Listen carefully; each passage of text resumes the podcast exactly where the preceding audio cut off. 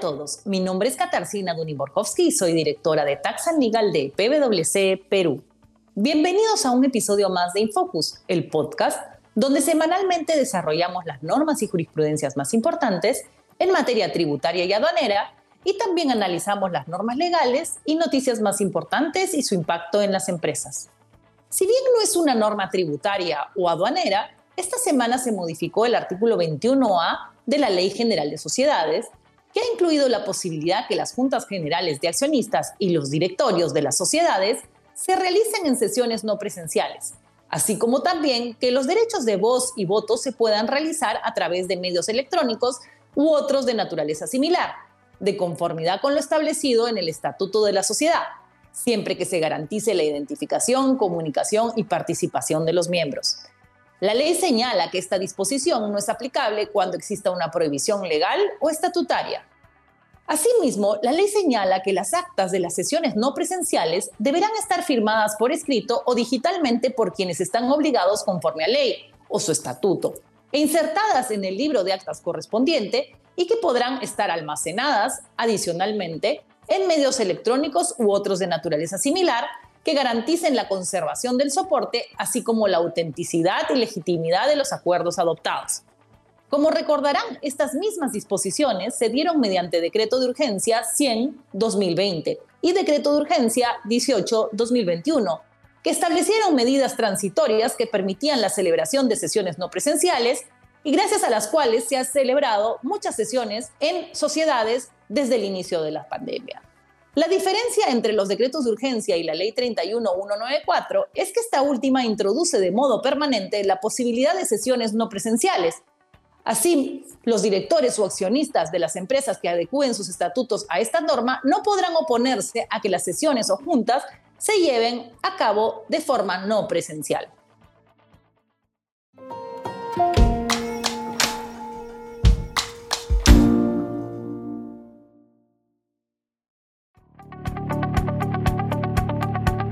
Por otro lado, es importante informarles que esta semana se ha publicado una resolución de superintendencia que describe la información que los bancos deberán enviar a SUNAT respecto de los ahorristas. Como recordarán, el decreto legislativo 1434 dispuso que las entidades bancarias deberían proporcionar a SUNAT diversa información respecto de las cuentas bancarias de los contribuyentes para fines de fiscalización.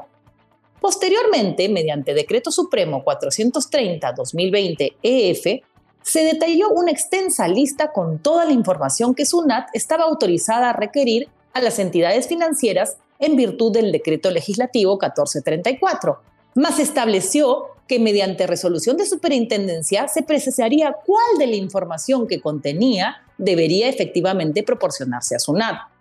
En tal sentido, esta semana la SUNAT ha establecido los conceptos que las empresas del sistema financiero deben consignar en tal declaración jurada informativa que contenga la información financiera de los ahorristas, así como la forma, condiciones y fecha para su presentación. La información que la empresa del sistema financiero debe declarar únicamente es el saldo registrado y los rendimientos depositados en las cuentas bancarias mayores de 7 UITs, que equivalen para el 2021 a 30.800 soles. El reporte es por institución bancaria, es decir, que no se suman los montos que los ahorristas tienen en distintos bancos. Las cuentas en dólares son reportadas en soles al cambio. Si bien los bancos reportan semestralmente, el detalle que proporcionarán será mensual, incluye todo el 2021 y el primer semestre será reportado en septiembre de 2021. Es importante mencionar que SUNAT ha solicitado que los bancos diferencien en el reporte los meses en que los cargos sean superiores a los abonos, de los casos en que sea a la inversa, así como que identifiquen cancelaciones de cuentas. De esta forma, controlarán no solo saldos y rendimientos, sino también movimientos, aunque ello ya lo hacía con el ITF. Mencionar que SUNAT en nota de prensa declaró que solo el 3,5 de las cuentas bancarias se verán afectadas.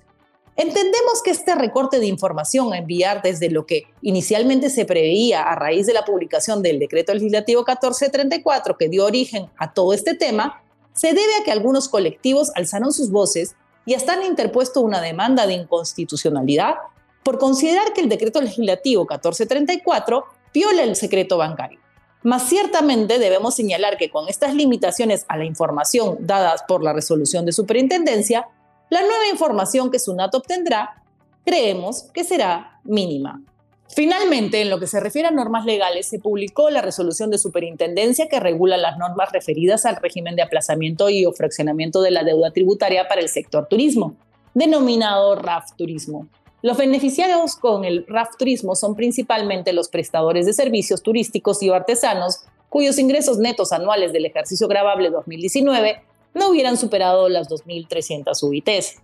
Asimismo, hoy el Tribunal Fiscal ha publicado una jurisprudencia de observancia obligatoria que señala que si bien la normatividad aplicable al impuesto temporal a los activos netos no permite la compensación automática del saldo no utilizado del referido impuesto contra otras deudas tributarias distintas a los pagos a cuenta y al pago de regularización del impuesto a la renta, ello no implica una prohibición para que la Administración efectúe dicha compensación a pedido de parte, de acuerdo con lo previsto por el artículo 40 del Código Tributario.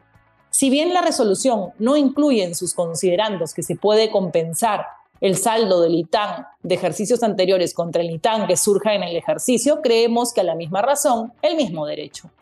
Esta semana se han publicado dos informes de SUNAT a tener en cuenta. En el primero de ellos, la SUNAT ha señalado que no todo incremento patrimonial en rentas no declaradas constituye incremento patrimonial no justificado. Asimismo, SUNAT precisa que si en un procedimiento de fiscalización la Administración Tributaria determina renta neta no declarada por incremento patrimonial no justificado, tal determinación no deviene por sí misma en la comisión del delito de defraudación tributaria en la modalidad de ocultamiento de ingresos,